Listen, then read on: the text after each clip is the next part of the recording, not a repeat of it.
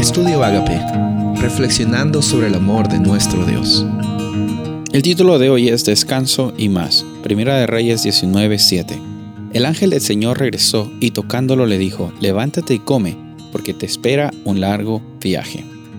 En esta historia, como continuamos el día anterior, vemos de que Elías estaba pasando por momentos interesantes, un poco complicados, altos y bajos según a los ojos del mundo, ¿no? Porque a los ojos del mundo o a los ojos de la sociedad una victoria grande es cuando tienes la razón, una derrota es cuando te sientes atacado, cuando sientes que las circunstancias están agobiando y si bien es cierto, esos sentimientos ameritan eh, esas circunstancias ameritan sentimientos, eh, no cambia en realidad nunca nuestra posición ante los ojos de Dios. Dios siempre nos mira con misericordia y Él no estaba más orgulloso o menos orgulloso de Elías cuando él ganó en el Monte Carmelo que cuando él estaba huyendo de Jezabel.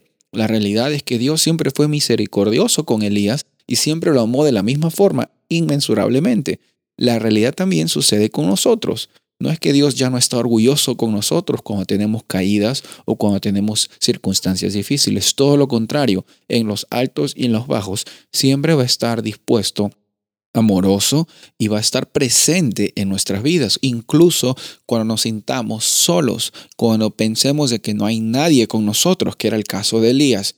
Por eso es que Dios entendía que en ese momento de la vida de Elías, él necesitaba un descanso específico, intencional, que requiera comida, que requiera sueño, que descanse físicamente también, para que después, cuando ya había recobrado esas fuerzas físicas, Dios le dijo, ¿sabes qué? Tengo un plan para ti, Elías. Porque Dios tiene un plan para toda la humanidad. Él no crea personas sin, sin que tengan un plan específico. Y sabes, la realidad es que todos nosotros tenemos un plan en conjunto, tenemos un propósito en conjunto, que es glorificar el nombre de Dios. Ya sea que tengas mucho o tengas poco, según lo que la gente diga que tienes, tú sabes quién eres. Tú sabes también que tienes un valor incalculable porque eso fue lo que Jesús pagó cuando murió por ti y te da la oportunidad de vivir con Él.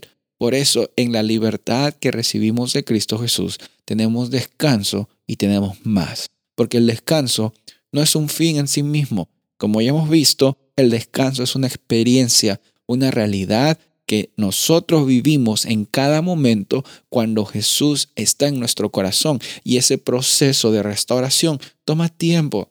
Ese proceso de curación toma tiempo cuando estamos pasando por situaciones complicadas. Dios muchas veces actúa de un momento para otro.